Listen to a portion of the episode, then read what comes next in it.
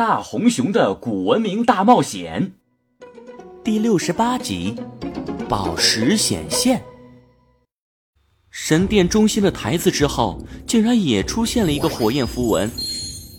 我这腕带上的符文，到底代表了什么呢？迪迦，这个台子不会也是一个什么神秘仪器吧？你快用你的腕带碰一碰。跟我想到一块儿去了。迪迦将腕带凑了过去，腕带闪出了红色的光芒，而圆柱上的火焰符文则闪出了一阵绿色的光芒。哇，果然动了，真的动了！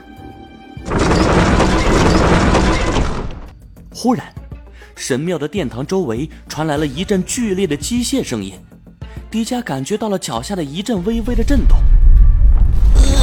妈妈要地震了！不是地震，是神庙起了反应。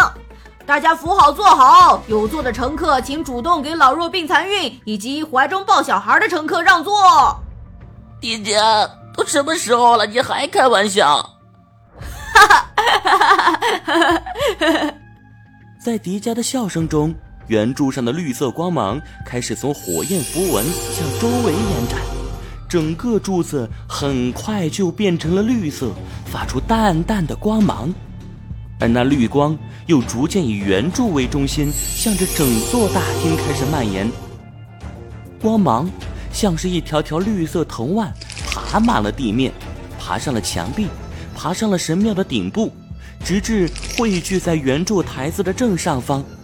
这时候，他们才发现，上方垂着一个圆锥形的物体。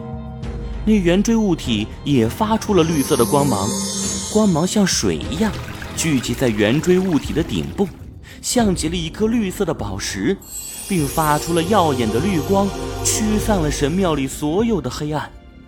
太神奇了，太壮观了！你们快看，圆柱上的石碗有变化了。只见圆柱表面凹进去的地方，忽然生出来许多液体来，那液体。泛着清亮的绿光，看起来像是水。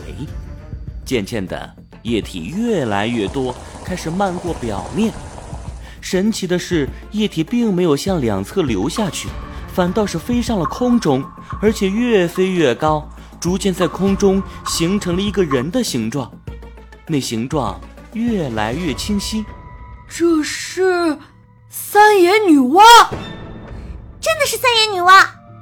绿色液体形成的三眼女娲似乎正在向他们挥手致意，但是却没有发出一点声音。她的双手一挥，只见水滴四散开来，飘在神庙的空中，又重新组成了一幅画面。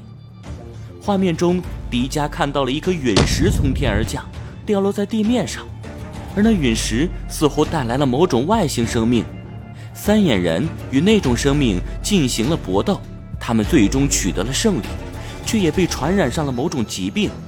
很快，三眼人的部族便开始大面积死亡，只有少数三眼人乘坐着飞船离开大地，飞往了浩瀚的宇宙。三眼女娲似乎是想告诉我们，三眼人为何拥有那么高的文明，最终却消失了。画面消失，水滴重新又聚合成了三眼女娲的样子。三眼女娲朝他们点了点头，然后右手高高举起，只见她的右手的掌心忽然多了一颗绿色的宝石。迪迦的腕带立刻闪出了红色的光，这就是创世宝石。